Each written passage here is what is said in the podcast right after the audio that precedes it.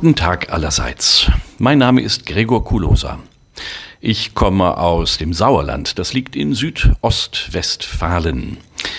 Nach dem Abitur und der Bundeswehrzeit habe ich studiert in Münster in Westfalen und zwar Geschichte, Arabistik und Islamwissenschaft in einem schönen Institut am Prinzipalmarkt mitten in der Stadt.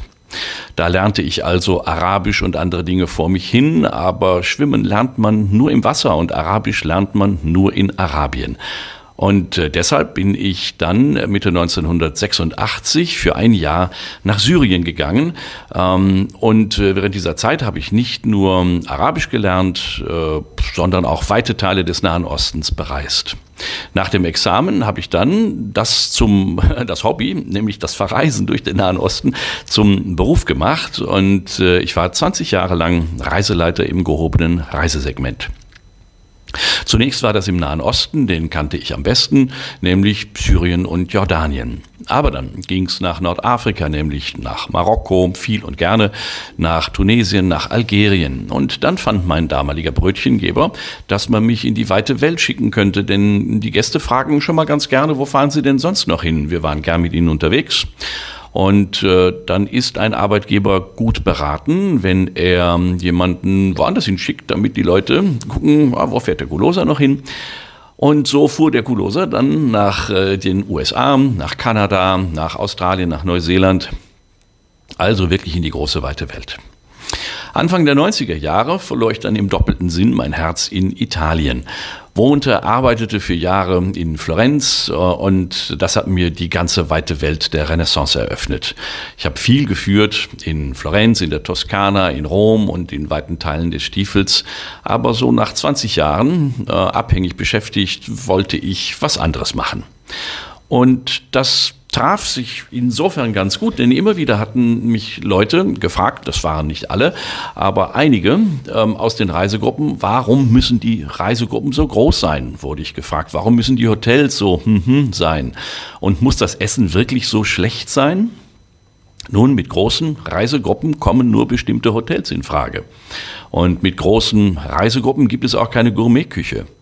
Ich habe dann denjenigen, die gefragt haben, immer gesagt, boah, man kann mit kleiner Gruppe in tollen Hotels und mit hervorragendem Essen unterwegs sein. Aber das kostet dann mehr. Und äh, dann haben viele der Reisegäste damals zu mir gesagt, wir sind bereit, für mehr Leistung mehr zu bezahlen. Und so entstand dann mein kleines Reiseunternehmen Bocado Fine Travel. Ein kleines, ein feines Unternehmen mit exquisiten Reisen, mit kleiner Reisegruppe. Sechs bis 14 Personen. Personen. Wir fahren mit sechs Leuten los. Ja. Ähm, es geht in ausgesuchte Hotels. Wir haben hervorragendes Essen. Sehr häufig ist Sterneküche ein fester Bestandteil des Reiseprogramms, ohne dass Sie da noch was draufzahlen müssen. Bei uns werden Sie nie sagen, hm, hätte ich das geahnt, hätte ich 100 Euro mehr ausgegeben. Nein, bei Bocado haben Sie die 100 Euro vorher schon mehr ausgegeben. Aber dafür brauchen Sie sich diese Frage nicht mehr zu stellen. Mit Boccado durchstreifen wir Kunst, Kultur, Kulinarik in erster Linie in Italien, in Mailand, in Mantua. Wir schlemmen im Piemont, im Friaul. Friaul, das liegt oben rechts im Stiefel. Wir gehen locker und flockig den Dingen auf den Grund in Florenz und in der Toskana, in Rom, am Golf von Neapel, äh, an der Amalfiküste in Apulien, Sizilien und neuerdings auch in den Abruzzen. Wir haben Frankreich im Programm, Gottes offizieller Wohnsitz auf Erden, ähm, Paris, natürlich die Schlösser der Loire, die Côte d'Azur, die Provence. In Spanien schwitzen wir nicht beim Spazierengehen oder beim Wandern auf dem Jakobspfad, sondern beim guten Essen. Kulinarisch, ähm, es geht kulinarisch äh, durch Katalonien auf den Spuren von Gaudi und Dali. Es geht in die Extremadura, eher unbekannt, hervorragender Schinken. Äh, wir fahren natürlich nach Andalusien, wo wir uns das Vergnügen gönnen, äh, in einem Parador mitten auf der Alhambra zu übernachten.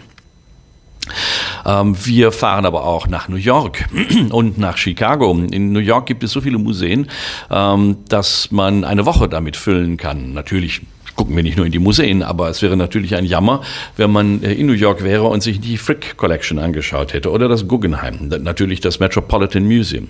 Chicago, auch da gibt es tolle, äh, tolle Museen, super Essen im Übrigen. Wo geht sonst hin? Ähm, nach Marokko beispielsweise. Äh, großartige Landschaften rund um den Hohen Atlas. Ja, alles immer in, in kleiner und in feiner Gruppe. Seit vier Jahren bin ich nun auch Chef von Bader Kulturreisen. Der Herr Bader hat sich zur Ruhe gesetzt und hat mir angeboten, das Unternehmen zu übernehmen. Das habe ich getan. Hm, was ist Bader? Bader Kulturreisen ähm, erreisen sich die Welt mit der Bahn immer in der ersten Klasse. Bader Kulturreisen hat eine ganze Reihe ausgetüftelter Bahnreisen, beispielsweise in die Schweiz, wo wir die ultimative Version des Glacier Express anbieten. Ja, niemand hat die so wie wir. Fünf Tage Bahn in der ersten Klasse, Panoramafahrten äh, auf dem Berniner Express, Glacier Express, atemberaubend auf den Gornergrat. Äh, dabei gibt es geruhsame Schifffahrten, all das inmitten einer grandiosen Bergwelt. Bader Kulturreisen bereist auch Deutschland, Europa, den Rest der Welt und häufig ist die Bahn dabei im Mittelpunkt, zum Beispiel ähm, beim Luxuszug El Andalus quer durch Spanien. Oder wir von Bader unternehmen exklusive Kreuzfahrten, zum Beispiel mit nur 26 Teilnehmern auf einer schönen Luxusjagd durch die dalmatinische Inselwelt oder ähm, mit dem Lord of the Glens durch den Kaledonischen Kanal in Schottland. Meine Gäste sagen mir immer wieder, Herr Kulosa, man kann Ihnen stundenlang zuhören. Tja, das wollen wir dann mal herausfinden. Mit diesem Podcast möchte ich Sie mitnehmen in die große, weite Welt. Ich möchte Sie führen zu großartiger Kunst, zu atemberaubenden Landschaften. Ich möchte Ihnen sympathische Zeitgenossen vorstellen. Ich möchte mit Ihnen die Nase in die Kochtöpfe stecken und ich möchte Sie unterhalten mit Historie und mit Histörchen. Kurt Tucholsky, Satiriker und Edelfeder, schrieb einmal, man kann über alles reden, aber nicht über zehn Minuten. Das soll meine Maxime sein, wenn die Länge, was die Länge meiner Beiträge betrifft. Es wäre toll, wenn Sie mit von der Partie wären. Ne? Die längste Reise, so sagen die Chinesen, beginnt mit dem ersten Schritt. Und der ist hiermit getan.